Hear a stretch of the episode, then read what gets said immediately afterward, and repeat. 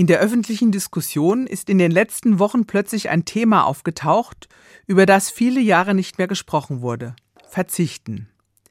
Vor Corona dachten noch die meisten von uns, es geht immer so weiter. Wir leben im Wohlstand. Das Essen soll immer exotischer, der Urlaub immer exklusiver und die Wohnung immer luxuriöser sein. Von den alten Menschen, die noch die schlechten Zeiten während und nach dem Zweiten Weltkrieg erlebt haben, gibt es nicht mehr viele. Sie können uns erzählen, wie das war, als die Lebensmittelrationen zugeteilt wurden.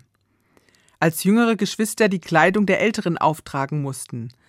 Meine Mutter hat mal erzählt, dass eines Tages gar kein Geld mehr im Haus war. Sie wusste nicht, wie sie das Brot für die Familie kaufen sollte. Das war damals in vielen Familien so.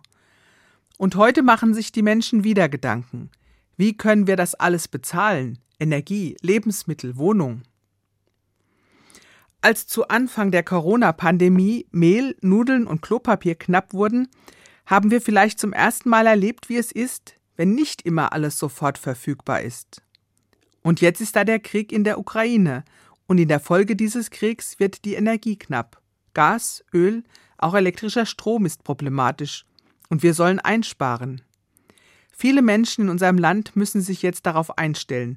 Wir müssen öfter auf etwas verzichten.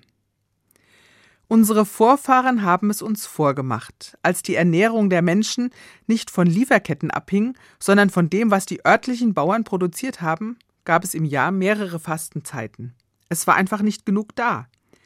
Aber immer haben die Menschen gemerkt, dass sie durch Verzichten auch etwas gewinnen können. Natürlich nicht bei lebensbedrohender Not. Aber ein weniger kann auch ein mehr sein. Weniger Fernreisen lassen uns vielleicht wieder die Schönheit unserer Heimat entdecken und wenn nicht jedes Familienmitglied vor seinem eigenen Gerät sitzt, entsteht wieder mehr Gemeinschaft. Gemeinsam verzichten lässt vielleicht auch eine neue Solidarität entstehen. Im Freundeskreis, in der Nachbarschaft, in unserem Dorf oder in der Stadt.